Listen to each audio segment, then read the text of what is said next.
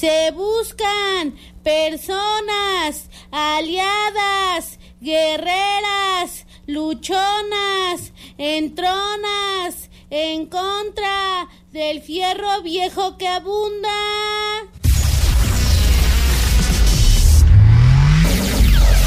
Welcome.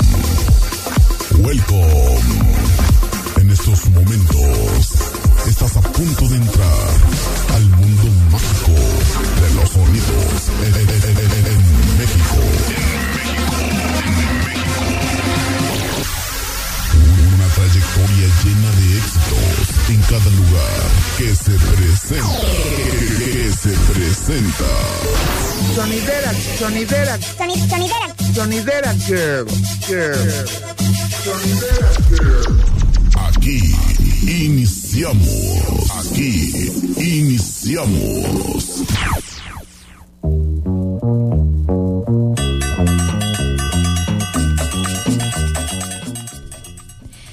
¿Qué onda? ¿Cómo están? Bienvenidas, bienvenidos, bienvenides a Sonidera Girl. Otra vez estamos con otro jueves sonidero y un programa que a mí me emociona mucho. Estamos teniendo una serie de programas como, digamos, una temporadita chiquita entre medio de esta temporada que amamos de Sonidera que estamos hablando sobre corporalidades, sobre diversidad corporal. El, programa pasado hablamos de un temazo que fue el privilegio de belleza y hoy no es decepción, así que pues bienvenidos sean a este Sonidera Girl.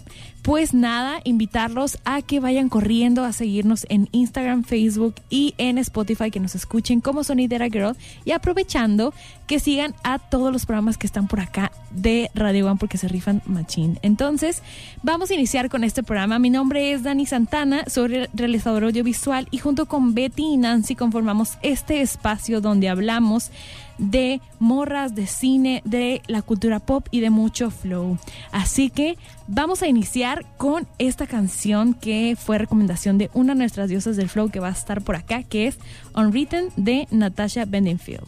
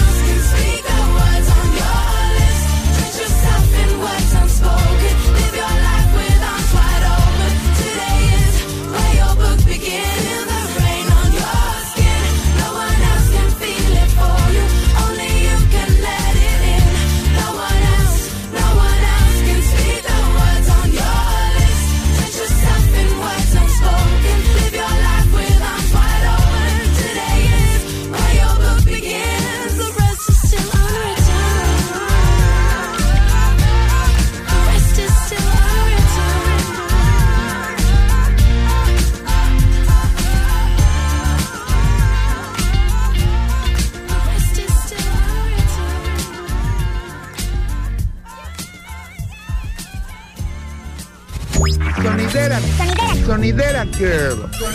Girl.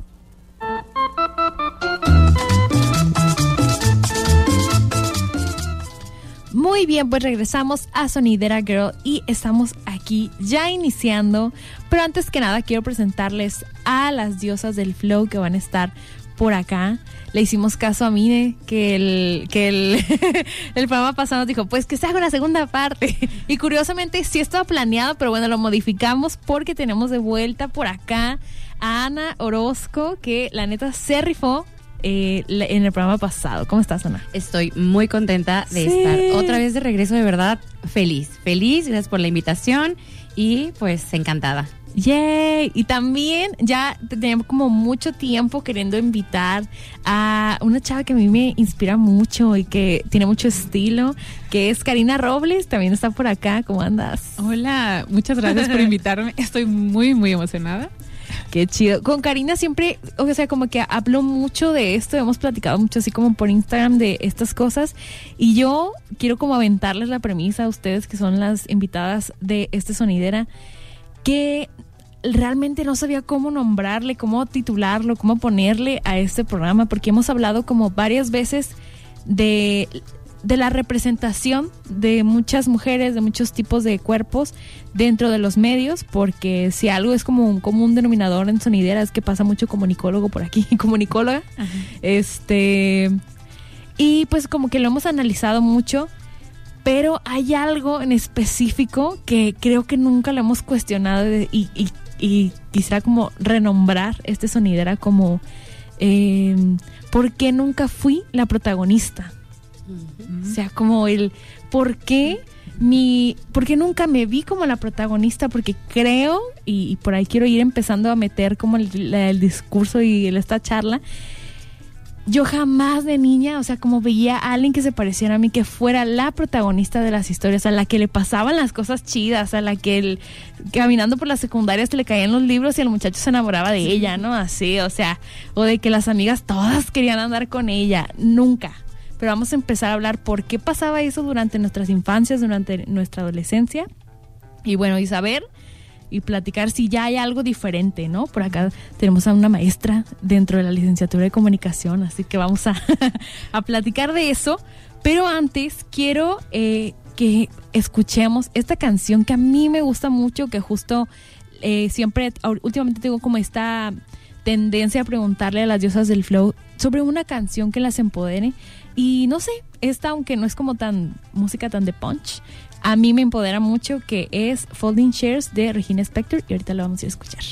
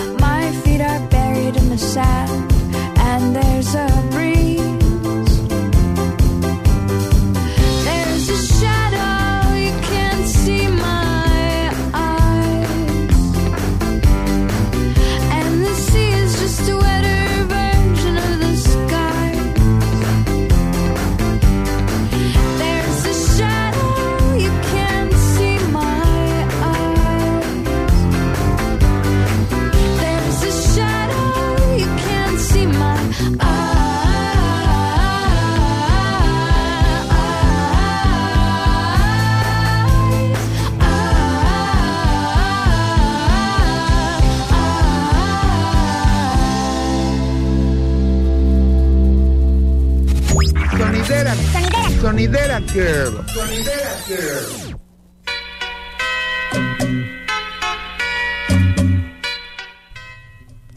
Regresamos a Sonidera Girl y estamos hablando sobre lo que crecimos viendo, la diversidad, eh, la falta de diversidad corporal dentro de los medios, especialmente las cosas que crecimos viendo. Y bueno, por acá les hacía una, un cuestionamiento, pero quiero dar como un preámbulo porque creo que me faltó darlo, sobre quiénes son nuestras diosas del flow y por qué eh, es súper importante que ellas estén aquí.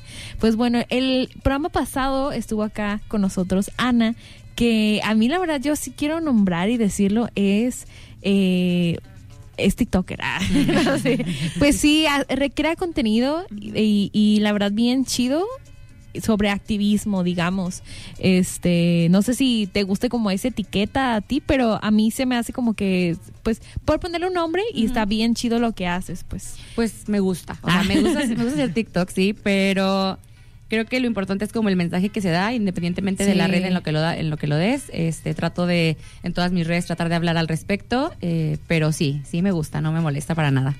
Sí, y pues por acá hablamos de, de Karina, es una, es la primera vez que estás por acá en Sonidera, ¿verdad? Así es. sí. Sí, qué chido.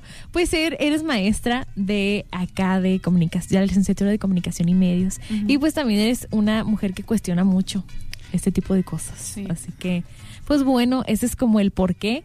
Y yo les quiero como lanzar la pregunta a las dos.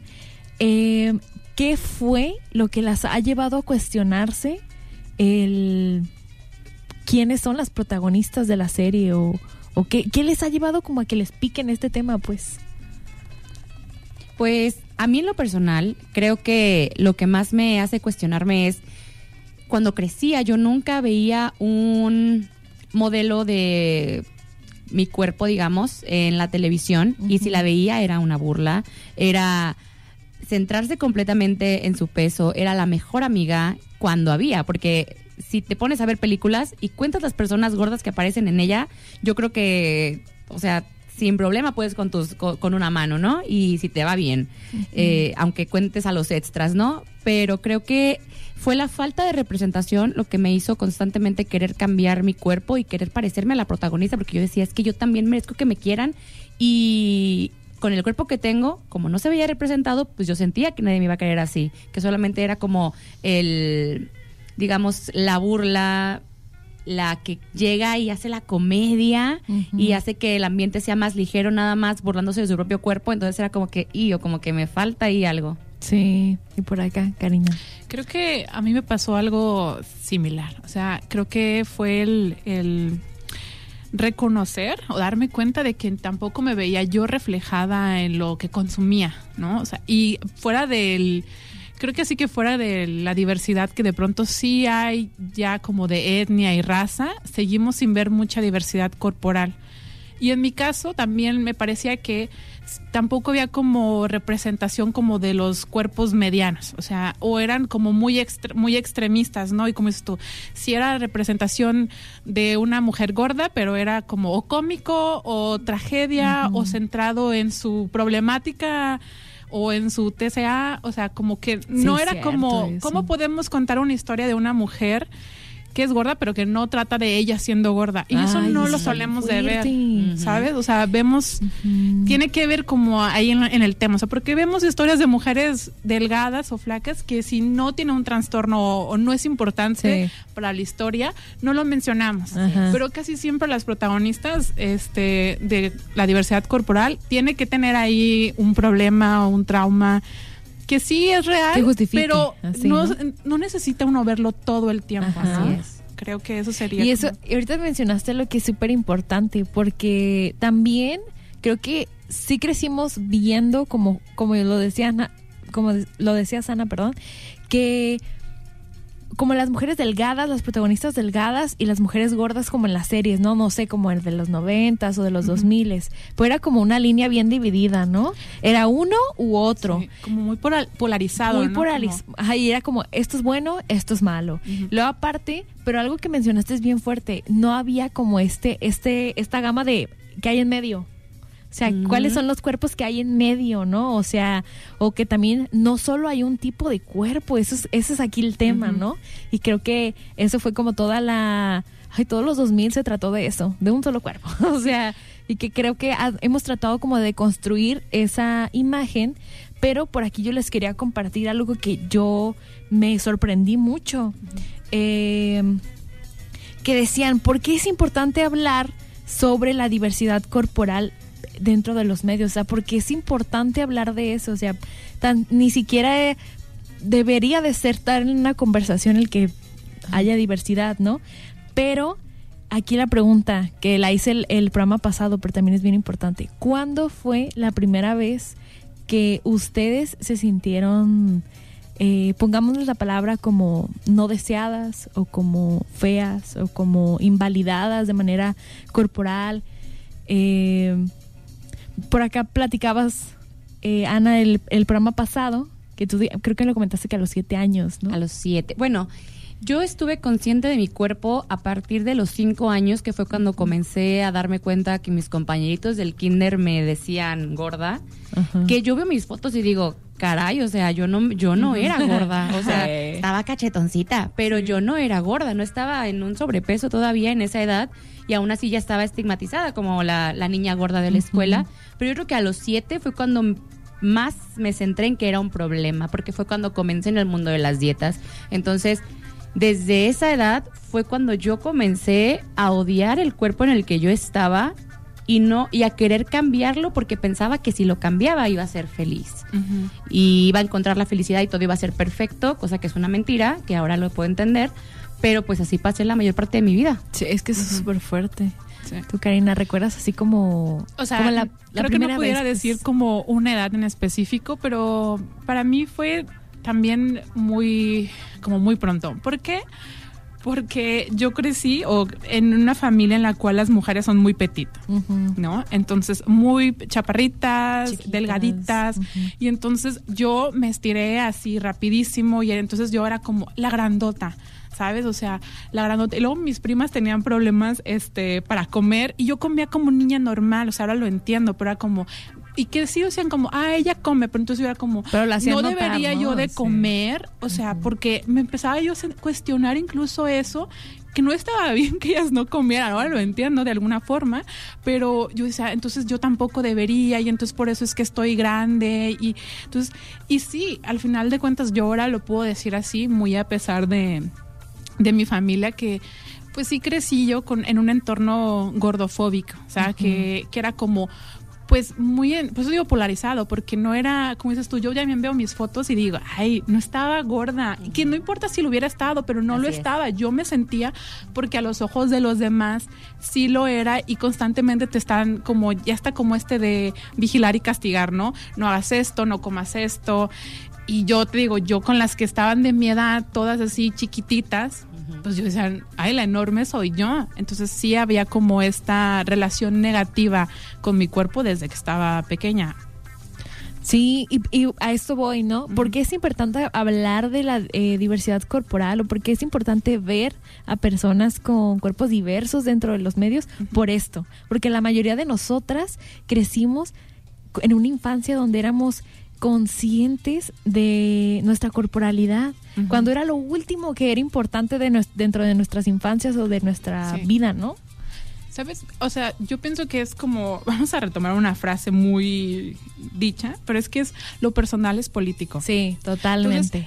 Siempre es como manténlo en secreto en ti, es, tu- Sí. es tus traumas y tus secretos y tu inseguridad, porque luego es como, ay, es tu problema, pero si no lo problematizamos, si no lo hablamos y si no exigimos esto de quiero representación, quiero verme reflejada porque, porque existimos, o sea, eh, Y o sea, llevamos Sí. existiendo ya pues toda la vida, ¿no? Entonces es como, ¿por qué hasta ahorita estamos siendo representadas? Porque seguramente si hubiera visto yo a una mujer eh, o una niña gorda eh, a, la- a mi edad, viendo que era lo último que importaba, que sí es importante el cuidarse, claro, nadie está peleado con eso, pero que solamente te, te metan en esta caja de que solamente eso eres y que no vas a poder ser feliz, porque todo el mundo te- me decía eso, me decían, Sí. es que cuando te gusten los niños vas a bajar de peso. O te metían el de, te vas, cuando te cuando empieces a estirarte vas a bajar de peso y de repente no bajabas de peso y era como que... A todos les pasaba y a ti no, Ajá. o sea... Entonces es como, es necesario observar en otros siendo felices, o sea, viviendo, existiendo, Existiendo. nada más. Es lo único que se Sí. pide. Todo. Quiero ser representada porque existo, tal cual como lo dijiste. Y ahorita que lo mencionabas, Ana, como de por qué hasta ahorita se, se está platicando, digo, vamos a ir como hablando más de esto un poco después, pero creo que ahora a mí se me viene como esta idea que creo que puede ser la razón que las mujeres que ya nos somos adultas, nos estamos convirtiendo en, en mujeres ya, digamos, habitando otro tipo de espacios como trabajos, etc., así ya no queremos quedarnos calladas, o sea, ya queremos que las infancias que, que están creciendo vivan en un mundo donde la cultura de las dietas no sea un sistema que los oprime. O al menos a mí me pasa mucho cuando veo a mi, a los niños, a, a las niñas, especialmente digo, a los hombres también les atraviesa este tema, Claro. pero en especial las mujeres somos muy atacadas con eso, ¿no? Y, y pues yo veo a mis, a mis sobrinas o como niñas que crecen alrededor de mí que digo, che, no, por favor, que quisiera protegerlas y que no les pase. Sí, porque eres consciente de lo que impacta, o sea, cuánto impacto Sí. tiene eso y, y ¿Cuánto todo- daño? Y todo lo que te cuesta recuperarte, o sea, Ay, no. después de eso es cómo le hago para re- recoger los pedacitos, Ajá. acomodarlos y reconocerme que estoy bien, que valgo. Está muy Sí. difícil. Pero yo creo que eso es súper así como a causa de qué, qué nos dijeron que era lo que queríamos ver, ¿no? Pero al final de cuentas, la neta, lo disfrutábamos. Y ahorita vamos a platicar de qué cosas veíamos que ahora las vemos diferentes, ¿no? Como series, pelis, revistas, cosas así. Entonces, vamos con eh, a escuchar esta pauta institucional y ahorita regresamos a Sonidera Girl.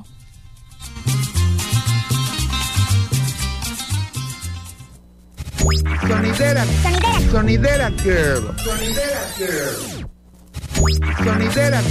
Sonidera Girl. Sonidera Girl.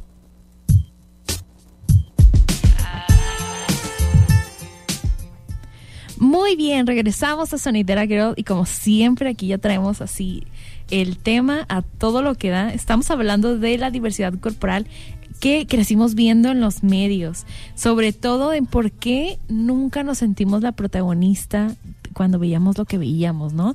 Justo hablábamos de gente que ahora como que volteamos al pasado, a los 2000, a digamos, este cuando éramos niñas y que considerábamos mujeres gordas o mujeres que tenían algún tipo de defecto que lo hacía muy notar, digamos, los medios o así, y que ahora vemos y decimos, no manches, eso ahorita sería cualquier cosa, o sea, por ejemplo, a mí me pasa mucho, ya lo ya se los mencionaba durante la pauta, que a Hilary Duff yo veía y antes yo la consideraba que ella era gorda y ahorita la vi como de no manches, está bien flaquita.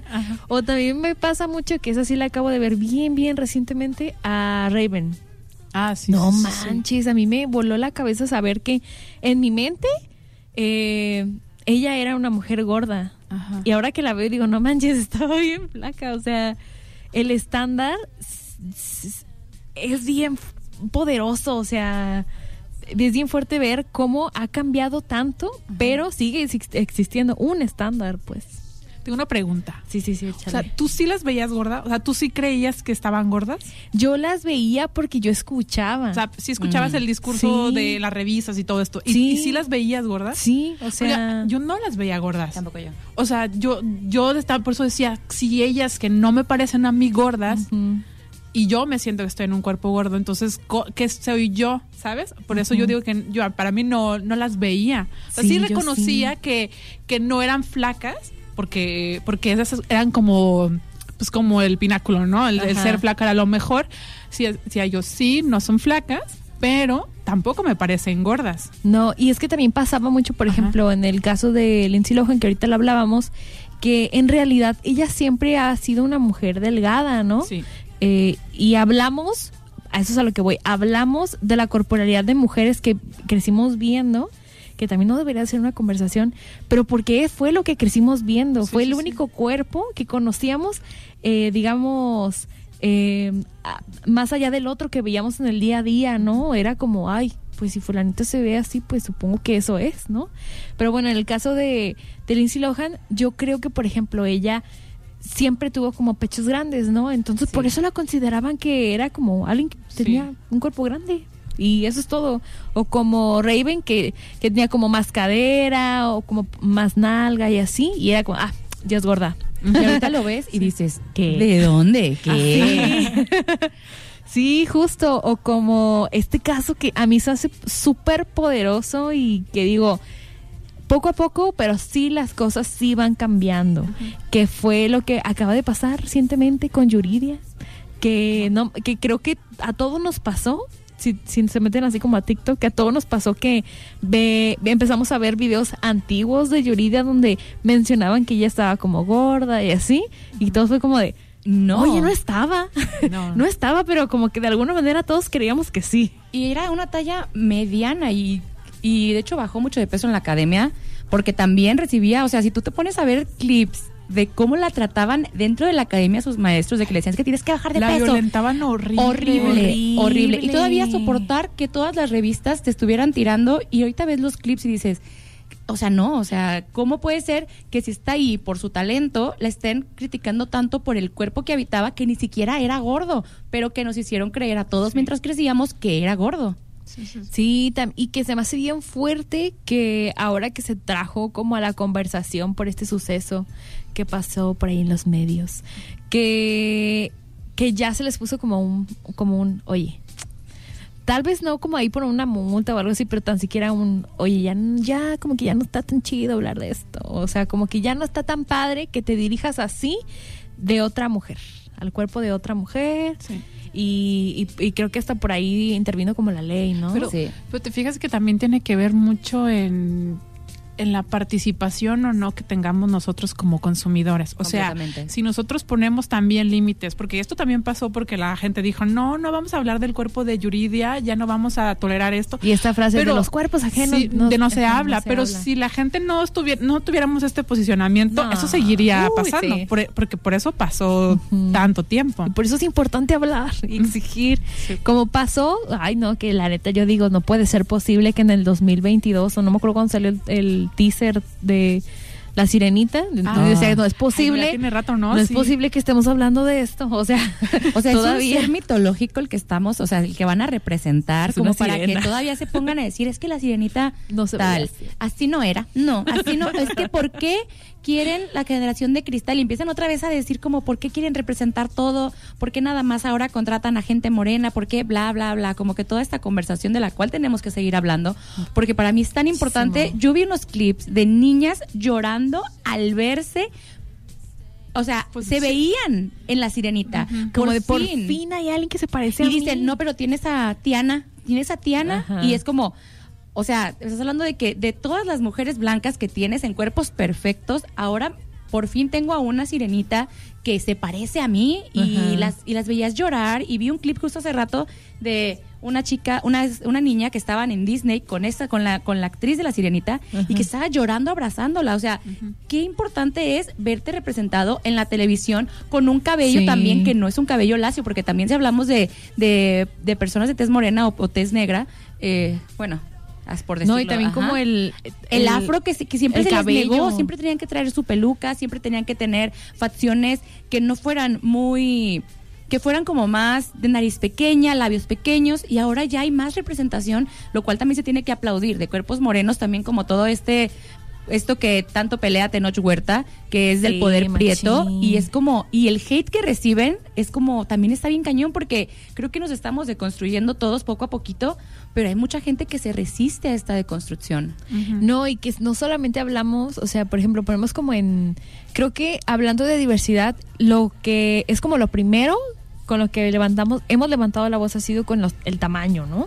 Porque yo creo que es a lo que todo, todo nos ha atravesado. Yo, no- yo no conozco a ninguna mujer que no haya hecho una- alguna dieta o alguna persona, ¿no?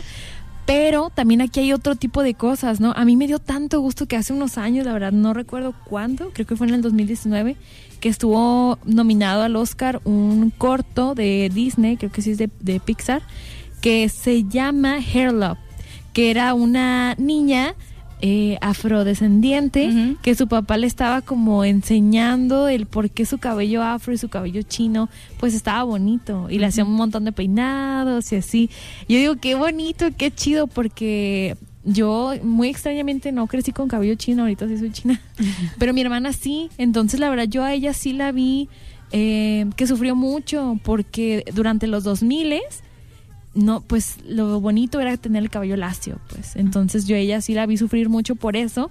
Y ahora ver a protagonistas, que eso sí ya se da un poquito más, con diferentes tipos de texturas de cabello, eso cambia mucho ya la cosa, pues. Completamente. El hecho de que también ahorita podamos ver a personajes neurodivergentes, ¿sabes? o sea, no qué manches. importante es, o sea, cuando mis niños, porque bueno, yo trabajo en un centro con, con chicos y chicas con, con alguna condición o discapacidad, el que puedan verse en un libro representados, el verse en la televisión representados. Tengo un chico con, con TEA que él va y me platica, es que yo hoy vi la abogada Woo Jong-woo, por ejemplo, y tiene Ay, autismo como yo. Y dice, y es como yo, o sea, el hecho de que puedan verse representados también es importante. Entonces, qué bonito es que poco a poquito vayan vaya habiendo más espacio en los medios de comunicación para todo tipo de personas, porque siempre nos han querido que estemos viendo como que lo que no eres, lo que no puedes ser y que solamente ves en la televisión o en las películas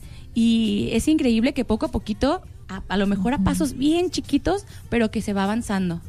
Sí, yo quiero hacer como aquí un paréntesis ahorita que hablabas de libros. De verdad, de verdad, no, yo creo que no he recomendado lo suficientemente este libro. Eh, más bien los libros, porque tiene varios, de Naomi Wolf, que es una, una escritora eh, y consultora política que no manches. O sea, una de las frases que por acá les quiero leer es justo que dice, eh, la una cultura obsesionada con la delgadez femenina no está obsesionada con la belleza de las mujeres, está obsesionada con la obediencia de estas. Completamente. Y una de las frases que a mí de ella que yo dije, no manches, no puede ser posible, este, que empecé a entender muchas cosas es esto. Eh, la dieta es el sedante político más poderoso en la historia de las mujeres. Eso se me hace increíblemente fuerte, porque sí es cierto, yo les mencionaba durante la pauta, creo que si las mujeres durante la historia de la humanidad nos hubiéramos enfocado o nos hubieran dicho que estaba permitido no poner nuestra energía, eh, toda nuestra energía en cambiar nuestro cuerpo, en tratar de encajar en un estándar de belleza, creo que esa energía hubiera eh, tal vez sido diferente a la historia de muchas personas. Y hablando de la propia, pues no manches, yo creo que mucho tiempo hubiera puesto mi energía, tan siquiera mi salud mental, en, no en algo como un estándar, ¿no? Sí. y a lo mejor estar abierta a hacer más cosas que en su momento te dijeron que no podías hacer o por ejemplo el simple hecho de hacer ejercicio el hacer ejercicio por ti y no por por disfrutar moverte. exacto y no por perseguir un cuerpo que no tienes y decir es que yo voy a ser feliz hasta que tenga tal cuerpo y estar con- constantemente peleada contigo misma y con el mundo por que siempre te estaban presionando por ser algo que no eras creo que eso hubiera sido, pues no sé cómo hubiera sido mi vida en aquel entonces si de niña hubiera sabido que podía hacer las cosas solo porque se siente bien hacerlos y no porque estaba obligada a hacerlos, ¿sabes? Sí, sí, eso es totalmente cierto. Y creo que muchas cosas de nuestros hábitos, de nuestras rutinas de autocuidado, las cambiaríamos, ¿no? Y sería diferente. Pero bueno, hablando ya de diversidad que hemos visto que tal vez ha sido como de en gotita en gotita, pero qué cosas se han visto que dices, no manches, qué chido. Yo, por ejemplo, algo que a mí se me hizo súper chido fue em, que apareciera este personaje de Kat en Euforia. A Claro. mí se me Oh. hizo como, wow, una mujer que es como bien poderosa, ¿no? Pero ahí hay mucho que cuestionarle también, o sea, Ah, sí, pues. porque también, porque se tiene que tratar sobre su cuerpo, o sea, Ujú. porque no puede ser solo una mujer habitando el mundo y ya. Creo que ahí yo también como que me genera como un poco de problema conmigo misma, porque yo digo, es que sí, es que ah, siendo mujeres gordas con el sistema en el que vivimos, creo que es, es un punto que siempre vamos a tener presente. Por ejemplo, una de mis series favoritas se llama Shrill y es la primera mujer gorda que yo veía y que decía, es que ella se parece a mí. Yo la amo con locura esa serie, pero también se trataba de cómo ella iba sobrellevando su propio, digamos, la, la idea en la que ella se veía y cómo va empoderándose pero empezó desde, desde el cuerpo. Pero al final de cuentas creo que es importante hablar sobre eso, pero no tiene que tratarse alrededor de eso, ¿sabes? eso yo lo sí, sí, entiendo. Sí, Sí, totalmente. Yo también, o sea, yo pienso que es natural que hablemos del cuerpo porque, como dicen, es como en lo que habitamos y, Pues sí. y todo el tiempo, ¿no? Pero pero sí también estoy de acuerdo en que sí es necesario que las eh, que las historias, vaya, necesitamos historias que hablen sobre esa lucha de, aceptación y todo, pero también necesitamos historias en las cuales no sea sobre eso, porque entonces no va a ser como repetido.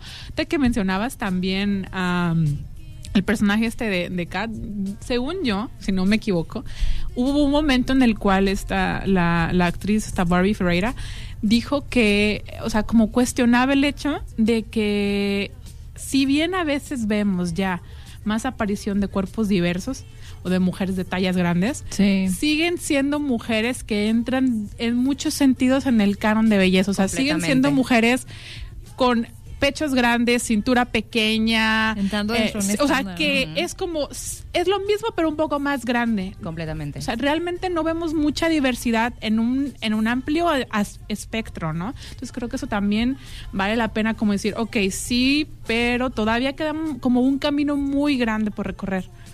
Sí, también, por ejemplo, a- una, una serie que a mí, que últimamente yo dije, ay, creo que está haciendo las cosas un poquito diferente, pues nada más y nada menos porque está hecha por Michelle Rodríguez, que es la serie amo. de La Flor La Más Flor Bella. Más Bella, sí, que justo es como auto, un poco autobiográfica, ¿no? Sí, sí. Sí, a mí me gustó, no sé qué, qué, qué opiniones tienen acerca de, de ella. Pues a mí me gustó mucho ver a, a Esmeralda Soto, que la, la adoro Ay, con es bien locura. chidísima ella. Eh, me encanta, la sigo desde hace años y el verla ya en un protagonista también, sin tener que cambiarle nada y haciendo, siendo una mujer segura, ¿sabes? Porque creo que también se trataba un poco de su cuerpo, pero me encantó que la mayoría de la, de la parte de, de todo era como ella se veía de una manera específica y eso a mí me hacía muy feliz. El hecho de que ella fuera segura a cierto punto, pero se fuera como también empoderando un poco a poquito en la serie, este creo que me gustó mucho, me gustó que Michelle Rodríguez la escribiera porque también soy su fan. Entonces, creo que pasos pequeños por ahí van. Sí, sí, sí, sí. Sí, también creo que, por ejemplo, el hecho de que en especial de la flor más bella, en el que también eh, Esmeralda hable sobre su propia vida y sobre su propia, digamos, discapacidad que vive, que es esclerosis múltiple, porque recientemente la habló, como de empezar a hablar y decir, a ver, somos más que somos somos más que lo que se ve, ¿no? Todas tenemos nuestra historia, todos tenemos como Sí. lo que cargamos, lo que vivimos y a pesar de eso, pues somos bien fregonas, ¿no? No, creo que aparte también ella lo hablaba como en el sentido de esta es la vida que tengo. O sea, es como, solo tenemos, hasta donde sabemos, solo tenemos una vida. Hasta ¿no? donde sabemos ahorita. Entonces, eh, voy a desperdiciar mi vida todo el tiempo como esto de eh, castigándome, sintiéndome mal. O sea, ¿cuántas veces no fuimos a la playa? Ay, o no nos yo odiaba ir a la playa. baño. O sea, y la playa, el problema no era la playa, el, el problema era cómo me sentía yo yendo a la playa o, o, o ha- haciendo las actividades que yo sentía o que tú sientes que no, no son para ti, ¿no? Entonces, creo que, que también, porque vi esta entrevista que hizo Esmeralda Soto, creo que también era como, pues ahora sí que desde el, desde el dolor de decir, voy a recuperar mi vida porque porque no- ella lo dijo así como que no sé cuánto me queda y si no es voy a estar todo el tiempo atada a buscar no sé qué y no lo sabes y creo que a veces es triste porque no no necesitamos enfermarnos de algo para darnos cuenta Completamente. pero a veces pareciera que sí, o sea, parece Sí. que no podemos como despertar y es, es complicado. ¿no? Sí. Qué mejor que lo hiciéramos temprano con, con la salud como para poder vivir, no sé, eso es lo que pienso yo. Yo, yo tengo como un, ay, pues no sé si llamarle mantra porque no lo veo como un mantra, pero sí como algo que me repito mucho y que le digo a mi mamá. Te digo, no, no está mal querer cambiar mi cuerpo porque yo crecí, o sea, que todas crecimos con quererlo cambiar. Entonces cambiar ese chip es muy difícil. Sí. No está mal querer cambiarlo. Pero voy a aprender a respetar mi cuerpo en este presente y habitarlo en este presente. Y la manera en la que mi cuerpo está hecho no me va a impedir de vivir lo que sea que tenga que vivir, Así de enamorarme, sí, sí, sí. de ser exitosa, de caerme, de levantarme, de ser protagonista de mi historia. Entonces, yo en un taller que, que ya lo mencionaba el, el programa pasado de mm, Raquel Lobatón, de esta nutrióloga que es eh, incluyente, y ella mencionaba como, y bueno, ¿qué hacer, no? ¿Qué hacer como para cambiar esto? Pues nada, habita tu cuerpo y existe, ocupa espacio, ocupa Sí. espacio, o sea, existe, sé feliz, que nadie te detenga, eh, simplemente eso, existe.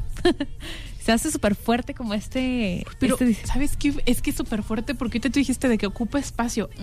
O sea, no nos permiten ocupar Ay, sí, espacio. superfuerte o sea, si, si te fijas, o sea, aunque no te lo digan, porque hace rato también estaba yo viendo eh, un video, y entonces, si dimensionamos el hecho de que, por ejemplo, para un autobús, para un asiento de un avión, Sí, totalmente eso. es o la- el asiento del cine es aquí debes de caber. Y obviamente te vamos a incomodar. O sea vamos a incomodar tu cuerpo para que tú sin que nosotros te digamos nada. O sea es una violencia ahí simbólica muy fuerte de quieres estar cómodo tienes que caber en este espacio. Si no es tu problema eso es súper Sí, fuerte o sea es es, horrible. Justo lo hablábamos el programa pasado de estos privilegios que Sí. muchas, muchas personas viven, que no es eso, o sea, como de poder ir a cualquier lugar, poderse sentar y que en ese espacio quepan, o sea... Y estés cómodo, y porque poder habitar- que estés cómodo o sea esa comodidad no te la no, no se la permiten a, a los cuerpos No. diversos. O sea, inclusive en un avión es como que tienes que pedir tu extensor, o sea, Ajá. ¿sabes? Eh, y pasasle la pena de pedir un extensor. Y es como, o sea, estoy pagando lo mismo que todos y es como, es que tú es que es tu problema. Al final de cuentas quieren, quieren seguir culpa- culpabilizando Y a- estigmatizando. y estigmatizando a los cuerpos diferentes, porque también si hablamos de, de inclusión, tampoco hay espacio para personas con discapacidad. Entonces es como, es como lastimar constantemente a las personas que no caben dentro del estándar que ellos creen que es el correcto. Porque te digo, creen porque así nos enseñaron desde pequeños y también a ellos, y son años y años que venimos acarreando esto. Totalmente. A mí se me hace súper fuerte como, eh, justo como lo decía Naomi Wolf, cómo nos han adoctrinado, pues, en esta, en estas cosas. Y que curiosamente es un tema que eh, nos, la corporalidad es un tema que a todos nos atraviesa. porque creo que mm, yo creo que la- una de las luchas más difíciles que pudiéramos vivir el ser humano es aprender a habitar el cuerpo donde estamos. Y pues nada algunas ya estamos como aquí cerrando entonces ah, me gustaría que nos compartieran algo que le gustaría que que escucharan las personas que, que nos están escuchando ahorita y en el futuro en Spotify. Pues fíjate que yo creo que lo que duele y lastima es que yo no conozco en mi vida a ninguna mujer que esté completamente feliz en su cuerpo y eso me parece muy triste porque Muy yo veo mujeres hermosas y divinas de mis amigas, eh, de mi familia, que todo el tiempo siguen persiguiendo este estándar de belleza. Entonces, creo que es empezar a cuestionarnos más, el saber por qué estoy cambiando, por mí o para los demás, para que me traten mejor, para ser más feliz, porque yo creo que la felicidad no está conectada con tu cuerpo No. y creo que eso es algo que se debe de quedar en la cabeza de todas y es algo con lo que yo trabajo todos los días porque es bien difícil también entenderlo. bien Sí, difícil sí, sí, sí, es diario. Yo voy a dar mi tip. échale échale Mi tip es, yo me di cuenta, mm, yo dejé de seguir un montón de gente en Instagram. Es bien Uy, yo empecé a seguir chavas Soy, que yo soy. decía, se parece a mí. Ay, Porque yo soy. reconocía, o sea, Totalmente. soy capaz de con- reconocer la belleza en todos los tipos de cuerpos. Pero entonces todo el tiempo estaba haciendo de que a la influencer famosa, la que está súper flaca, la que te da los tips de dieta, o sea, y yo dije, ay no, no, yo las quité, sigo, que o sea, tampoco es como no ver, pero o sea, yo, yo se empecé a seguir como a varias que yo decía, ah, se parece a, Se mí. parece a mí. no es igual, pero tiene esto, pero y yo decía, ah, si yo puedo reconocer esa belleza en ellas, es que yo también la poseo, todos poseemos esa belleza. Entonces, creo que eso ayuda mucho, da mucha paz. o sea, y, y te hace y te hace ver eso, ¿no? O sea, como empezar a decir, ok, si todos tenemos este, este espacio de importancia, que necesitamos como ha- hacerlo visible, ¿no? Y si nosotros ni siquiera lo empezamos a hacer como en la práctica cotidiana, pues, es. ¿cómo vamos a, a- a transformarlo, no? Sí, y pues nada, estamos llegando a finalizar esta sonidera que, que a mí me fascina y me fascinó estar con ustedes. Muchísimas gracias por acompañarme y pues me emociona mucho que justamente vamos a cerrar eh, este programa a- con una rola que a mí me prende, que me empodera, me pone súper feliz, que es About the Time de Lizzo, que es justo Ah, una mujer que es una mujer que, híjole, ha abierto ventanas. Si le cierran la puerta, ella abre la ventana porque ocupa espacio y justo eh, tiene rápidamente, les platico un, un TikTok que por ahí de ellas hizo como muy famosa que le decían como de, es que hace ejercicio. Dice, a ver, a ti no te interesa mi cuerpo. Aquí, a ti lo que te interesa es que te molesta ver mi cuerpo habitando y siendo feliz. Así que creo que pues el discurso va porque tú arregles lo que estás tratando de expresarme que yo el tratar de lo que de, pues, o sea, yo estoy siendo feliz y habitando mi cuerpo. Así Entonces, pues nada, vamos a ir a escuchar esta canción. Y muchas gracias por acompañarnos, muchas gracias a Mine, muchas gracias a todos los que hacen posible aquí en Radio One. Y nos escuchamos el próximo jueves. Adiós.